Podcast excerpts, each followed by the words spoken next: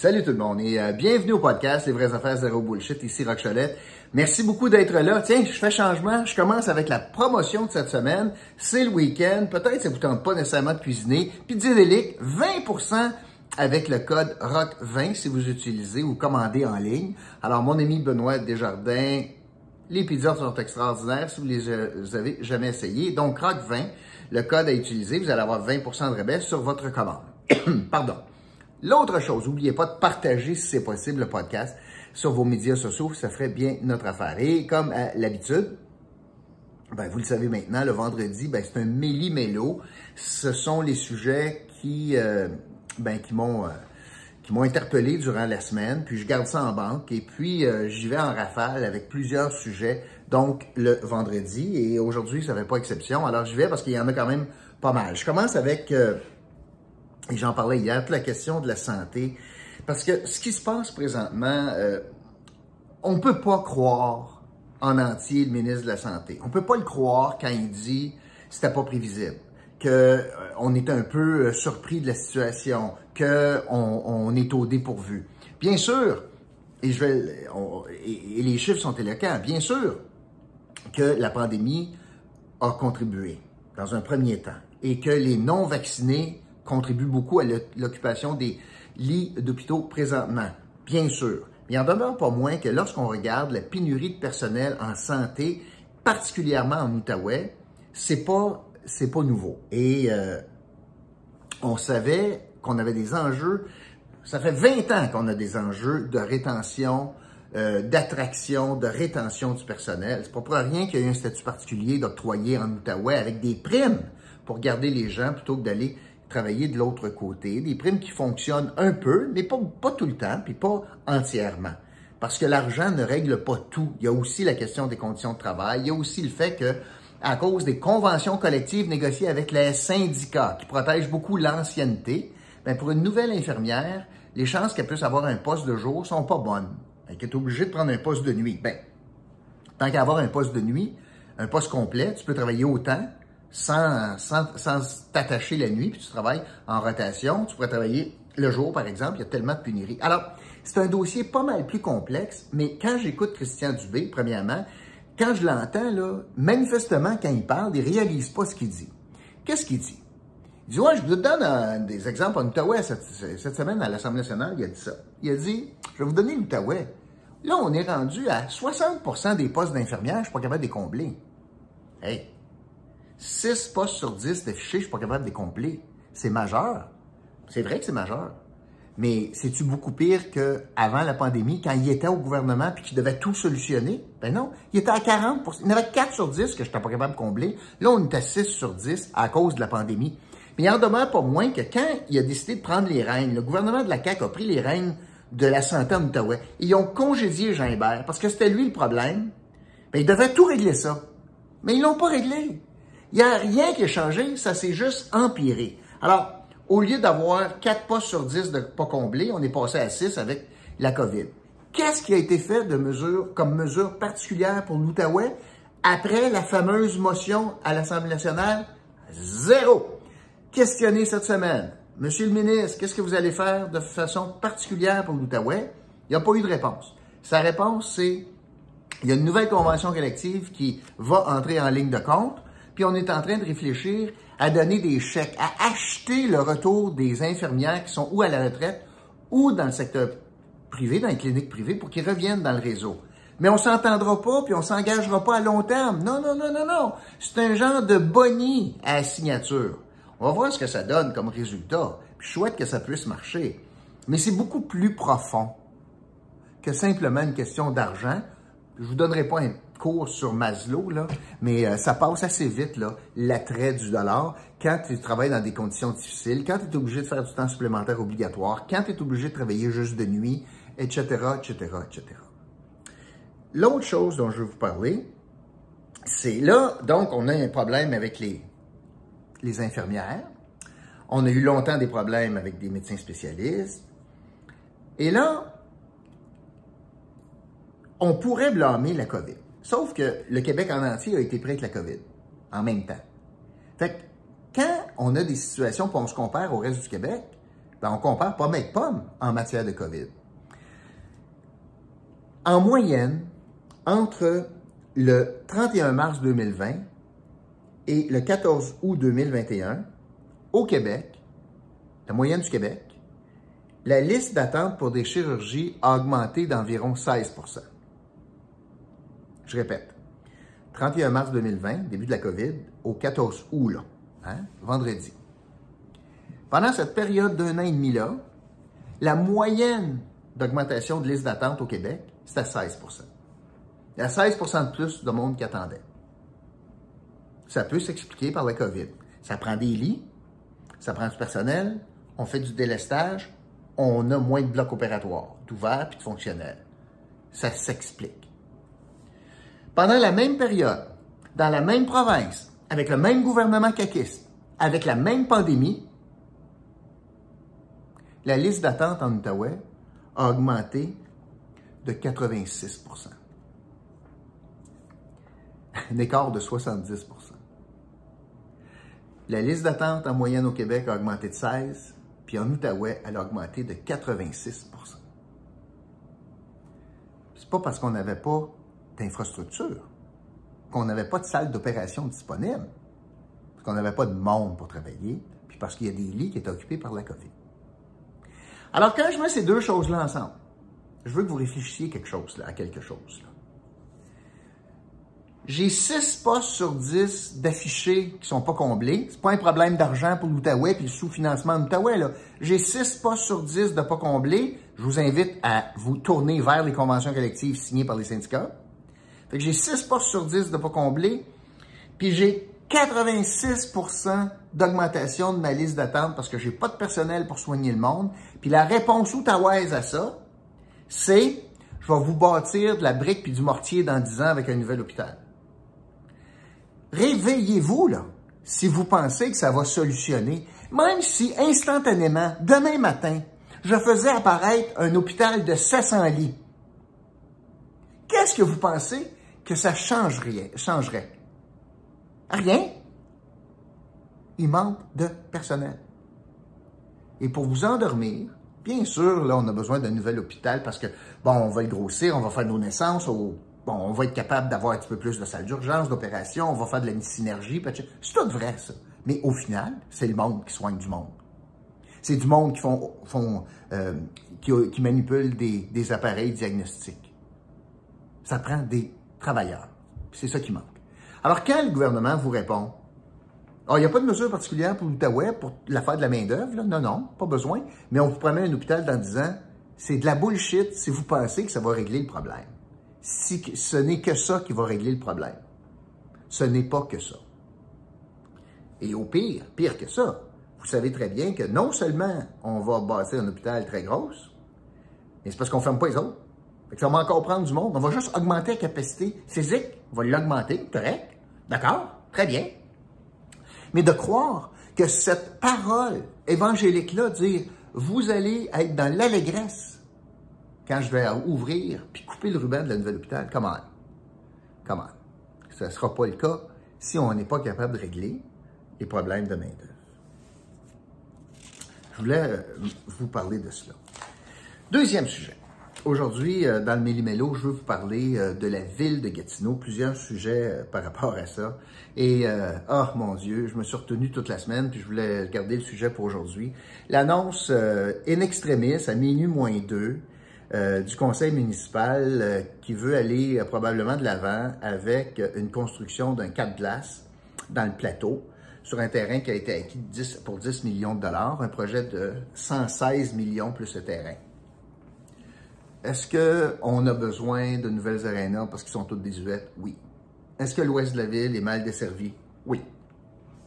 Est-ce que d'avoir une synergie, euh, plusieurs glaces en même temps, c'est une bonne idée parce qu'on a besoin de moins d'employés, puis on a, tu sais, cafétéria, il n'y en a qu'une, ou des, des, restaurants, il y en a juste un, un petit peu plus grand, mais il y en a un, etc. Est-ce que c'est une bonne idée? Bien sûr que c'est une bonne idée. Est-ce que le choix du terrain, du plateau, c'est une bonne idée? Bien sûr. C'est accessible, il y a des transports en commun, etc. C'est tout bien correct. Mais c'est quand même cynique, ironique de voir que le conseil, où est-ce qu'il y en a probablement neuf sur la gang, qui quittent la politique veulent se dépêcher pour laisser un leg. Je trouve ça assez ironique, rendu là, là peut-être c'est le prochain conseil devrait décider. Mais surtout, c'est pas ça qui m'achale le plus. Mais c'est tellement un regard sévère sur l'administration de Maxime Pedneau-Jobin qui s'est vanté que son modèle sans appel d'offres où on a été obligé de changer les lois au Québec avec Gertin, que ça devenait la norme au Québec, ça lui pète en pleine face. Je vais vous expliquer pourquoi. Alors, je reviens. Gertin, là, oubliez pas, là, on bâtit ça sur un terrain municipal, mais le parking est sur un terrain emprunté, même pas à ville. 24 millions d'infrastructures sur un terrain qui n'est même pas propriété de la ville. Le maire fait un deal en dessous de la table. Pas d'appel d'offres. Pour une infrastructure de 120 quelques millions maintenant. Dit à VMSO, tiens, je te donne ça, toi, tu vas contribuer moins de 10% du projet, puis je te donne les clés des quatre glaces. C'est toi qui gères ça, puis tu fais tous les revenus. Tous les revenus, c'est toi qui fais ça. Imagine ça, toi. Ah, puis, en plus, non seulement ça, moi, tu signé un bail, moi, là, là, à très long terme, pour acheter de la glace à gros prix pour te financer. Puis pour que ça, ça passe, il est allé à Québec faire changer les lois parce que c'était illégal de faire ça. Ils ont tous fait ça. Et là, le maire disait, ça, là, la gang de nono comme Cholette, là, vous comprenez pas que c'est le nouveau modèle. Les villes de partout au Québec viennent nous voir pour imiter ce modèle-là d'en dessous de la table, en dessous de la couverte. De deal pas public, de chut, des chums, c'est des chums. Pas d'appel d'offres pour 120 millions d'infrastructures. Il fait tous les revenus reliés à ça, de l'actif, plus 20 quelques années de location de glace négociée d'avance. C'est un bon, un bon payeur, une ville, quand ça lit de la glace. Mais ça devait être la révolution dans la construction d'amphithéâtres. Ça devait être le modèle inventé par Maxime Penneau-Jobin, le grand savant des finances publiques qui n'a pas arrêté d'augmenter les impôts fonciers de façon éhontée à Gatineau, qui n'est pas capable de maintenir les infrastructures, mais ça devait être le nouveau modèle. Tellement, tellement pas vrai que même lui, dans une première tentative, il a changé tout ça pour aller en appel d'offres finalement pour le de glace dans l'Ouest. Il est allé ce qu'on appelle un appel de proposition pour offrir un partenariat public-privé, ce qui se fait partout en Ontario, soit dit en passant, et que ça fonctionne. Moi, j'ai visité des PPP, des arénas en PPP, partout aux États-Unis, partout en Ontario, puis dans les maritimes. Je les ai toutes faites ou à peu près. Je suis tout allé les voir. Ça se fait. Tellement pas capable, il n'y a pas eu de soumissionnaire. Imagine. C'est drôle. Quand il va de façon traditionnelle, dans un PPP traditionnel, ah, c'est drôle, il n'y a pas de soumissionnaire. Mais quand c'est des chums, c'est un chum, par exemple, ah, il n'y avait pas de problème, là, VMSO était là à la table. Vous trouvez pas ça drôle, vous autres? Et là, il n'y a pas de soumissionnaire. Et là, à minuit moins 5, le maire de Gatineau et son conseil se revirent de bord et ils disent ceci. Ouais, ben, le modèle Gertin, sans appel d'offres, ça devait être le nouveau modèle, on scrape ça. Le modèle PPP, c'était la deuxième meilleure affaire, mais parce qu'on est des incompétents en gestion municipale, on scrape ça. Parce que la proposition, ou en tout cas les conditions qu'on a mis pour l'allocation n'étaient pas acceptables pour le secteur privé. C'est ça que ça veut dire. Tellement incapable de travailler avec le secteur privé. C'est ça que ça donne. Donc là, on revient à la troisième hypothèse. Bon, ben, on va bâtir ça traditionnel. Alors, la ville va emprunter 116 millions de dollars, mais surtout va gérer l'actif avec ses employés syndiqués Col Bleu. On est revenu à l'ancienne façon de développer des arénas. On est parti du modèle qui devait innover au Québec que personne n'a copié, Gertin, à on revient pire que les nouvelles tendances, où est-ce qu'on revient en arrière, puis on va donner ça on va, on va donner un contrat. On a acheté un terrain. On commence de même. On a acheté un terrain de 10 millions. Là, on va faire des plans avec des architectes, plans et devis. On va aller en soumission traditionnelle. Là, il y a des compagnies qui vont soumissionner pour construire. On va avoir des dépassements de coûts parce que ça s'appelle Gatineau. Puis quand on va avoir les clés de l'aréna, ben là, on va gérer ça avec des cols bleus. Avec le salaire des cols bleus. C'est ça, Maxime Penneau-Jobin. l'incompétence crasse en gestion municipale. On devrait avoir un cours. Les inepties de Pedno Jobin dans le domaine municipal, à ne pas faire. Vous voulez être candidat, là? Va vous donner toute la liste des affaires qu'il ne faut pas faire, puis il devrait avoir son nom à côté. Fait que c'est ça. Et, et, et sa candidate Dauphine trouve que c'est une bien bonne affaire. Ben oui, c'est dans son secteur. Elle ne salira pas les mains quand elle va être candidate à la mairie. Elle va être capable de dire, voyez-vous, j'ai réalisé ça. La bullshit, là. C'est un échec lamentable, lamentable du processus. Alors que ça fait, quoi, 10 ans minimum qu'on a le rapport sur le renouvellement des, euh, des arénas. C'est absolument incroyable. Alors, je voulais vous parler de cela. Euh, et ça, c'est, dans le fond, c'est, le reflet et c'est le verdict sur le modèle d'affaires Action Gatineau. J'espère que vous réalisez ça. Fait que si vous aimez ça, l'incompétence municipale, votez pour Maude Marquet-Bissonnette. Parce qu'elle, elle va être une fière représentante de toutes les inepties de Maxime. Deuxièmement, je vais vous parler des incohérences du maire. Mon maire souverainiste, le genre de Bernard, il s'en gêne pas, de Bernard Landry. On s'entend que Maxime Pedneau-Jobin n'a jamais eu une grande affection pour le fédéral. Et euh, Là, il a fait une sortie, une montée de lait en campagne électorale pour, encore une fois, donner une jambette à McKinnon euh, sur le 75-25. 75% des fonctionnaires en Ontario, 25% des fonctionnaires du côté québécois. On se rappellera du temps de Jean Marchand, etc., etc. Là, il y a une chicane sur comment est-ce qu'on le calcule. Bon. Est-ce que je calcule les sociétés d'État? Est-ce que je calcule euh, les centres de recherche? Est-ce que je calcule le CNRC? Tant qu'à ça, est-ce que je calcule Post Canada? Est-ce que je calcule. Qu'est-ce qui rentre dans le total? Puis après ça, on répartit 75-25. Bon, jusque-là, il n'y a pas de problème.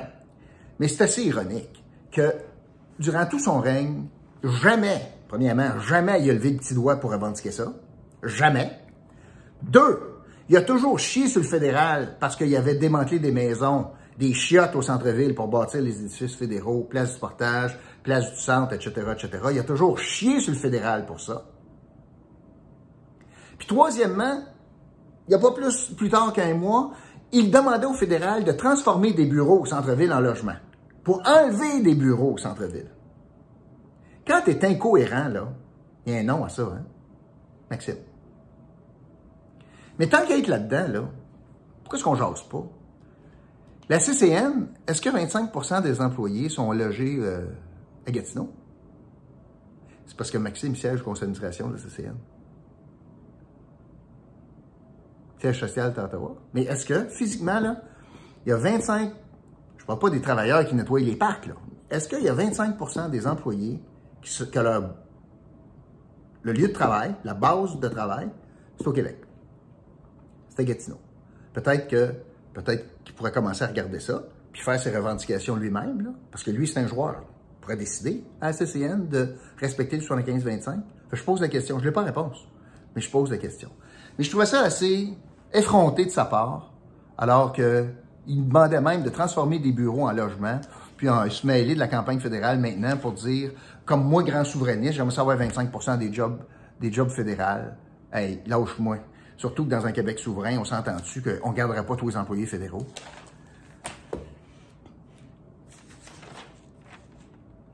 L'autre chose dont je vais vous parler en lien avec le municipal, ah oui, toujours avec Action Gatineau.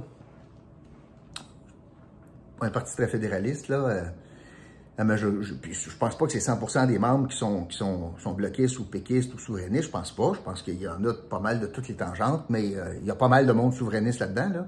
À commencer par le maire, à commencer par Myriam Nadeau, euh, et etc. Ça sonne à la porte dimanche. Un gars, un bénévole, un bénévole d'Action Gatineau qui, écoute, me demande si je veux recevoir la candidate dans mon quartier d'Action Gatineau. J'ai dit non, merci. Juste en anglais. Il m'aborde juste en anglais. Je revenais pas. Je recevais un souper. Je dis ça à mes chums. Ils ont reçu des appels téléphoniques dans leur quartier, Action Gatineau, juste en anglais. Hey, quand les babines ne suivent pas les bottines, il faut que tu sois mal pris, prendre un bénévole unilingue anglophone pour faire du porte-à-porte dans Gatineau. Hein? En parlant du municipal, je veux euh, parler d'une autre affaire qui a passé sous le radar de plusieurs, mais moi, euh, non, ça ne passera pas sous mon radar. Je veux vous parler du jupon, euh, du jupon qui dépasse. Le jupon qui dépasse du journal Le Droit.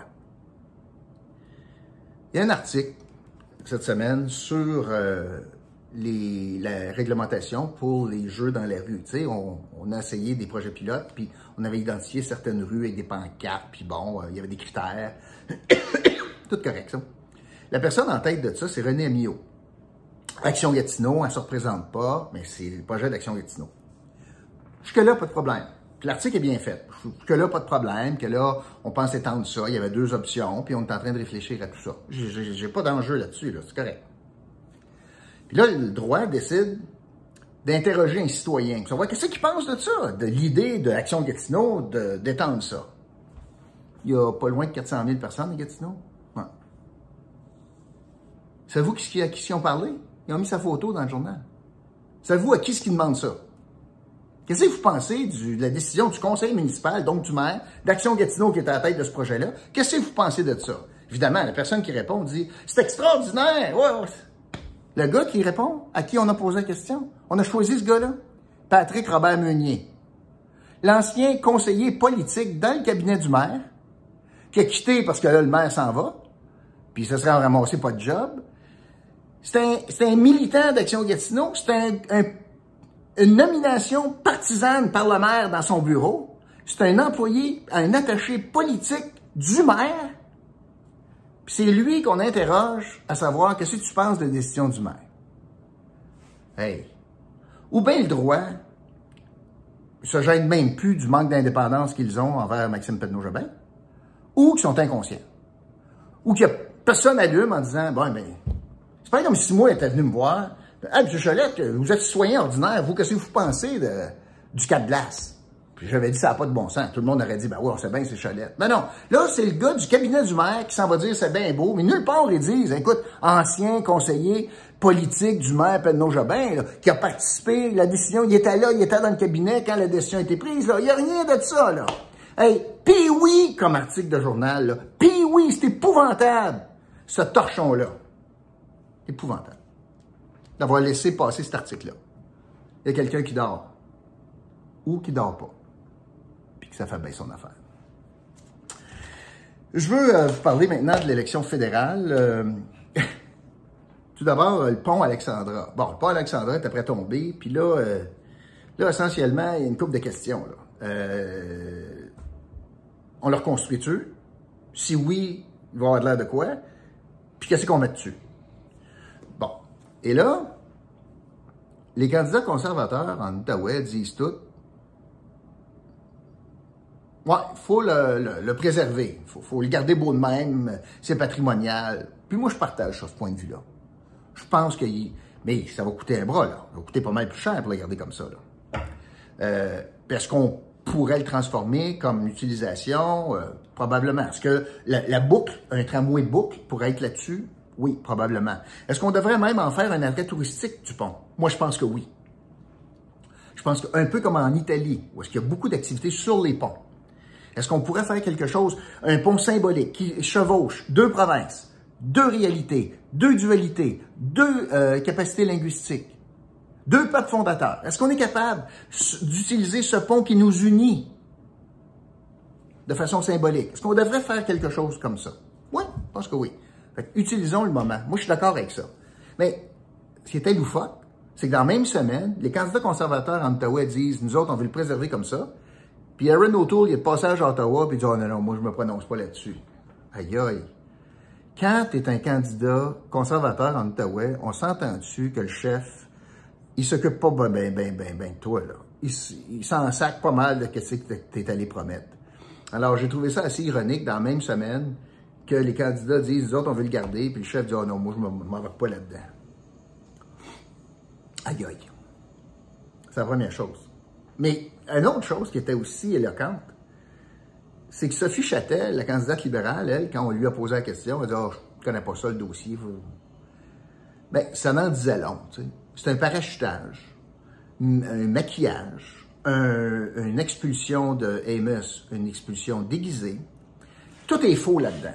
Amos a décidé de lui-même de partir, c'est pas vrai. Je crois pas ça. En fait, je devrais dire ça comme ça. Je ne crois pas une minute ça. C'est les deux frasques qu'il a faites. Maintenant, moi je le sais là. Il y avait des grosses pointures qui étaient intéressées en Haute-Gatineau par la candidature libérale. Ils ont fait des démarches. Le Parti libéral du Canada les a encouragés. La mairesse de Chelsea, quand elle a dit « je suis intéressée », elle n'a pas fait, pas nounoune, là, elle n'a pas juste dit ça de même, là. elle a checké. Puis ils ont amené du monde pour une ride, le Parti libéral du Canada, pour, en fait, parachuter quelqu'un qui travaillait à Paris. Qui, d'après moi, n'est jamais allé à Rapide, des Chouachins. Qui, d'après moi, a de la misère à prononcer le nom de la mairesse de Maniwaki. Qui connaît pas beaucoup les réserves autochtones. Qui a pas beaucoup d'idées que ça a l'air le lac 31 000. Puis là, dans un enjeu gatinois, où Michel Gauthier a pris position, Michel Gauthier, candidat conservateur, où ce sera un enjeu régional majeur, où son collègue avec qui elle a fait des déclarations puis des apparitions, Steve McKinnon, connaît bien le dossier, et ça en va dire, je connais pas le dossier, je me mêlerai pas de ça. Au lieu d'avoir une position régionale, c'est ça que c'est un parachutage. Plutôt que, que M. Trudeau dise, puis il aurait bien pu dire ça, écoutez là, moi là, c'est une experte dans la taxation des géants du web.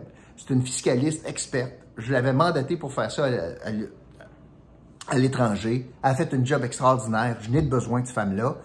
Puis j'ai décidé, elle vit dans le Pontiac, ou en tout cas, elle vivait dans le Pontiac. J'y ai donné le comté de Pontiac parce que je n'ai de besoin. Il aurait pu dire ça. Il n'a pas dit ça. Puis c'est pour ça que c'est un petit peu de bullshit, toute cette histoire-là. Et euh, finalement, en parlant de fédéral, tu sais, des fois, je vous parlais du porte-à-porte d'Action Gatineau. J'ai trouvé ça drôle aussi. Je reçois un téléphone.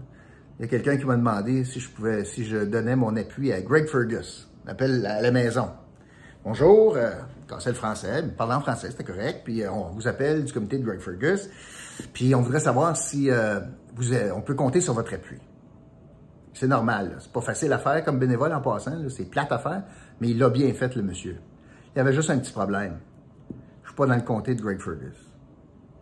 le temps perdu pour ces bénévoles-là, ils se trompent de liste. Imagine, ils ne sont même pas capables de déterminer où est-ce que le comté termine quand tu es bénévole chez Fergus. Ça regarde mal, hein?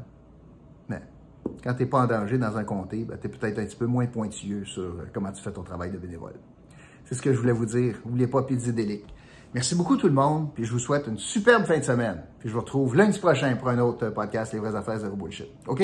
Salut.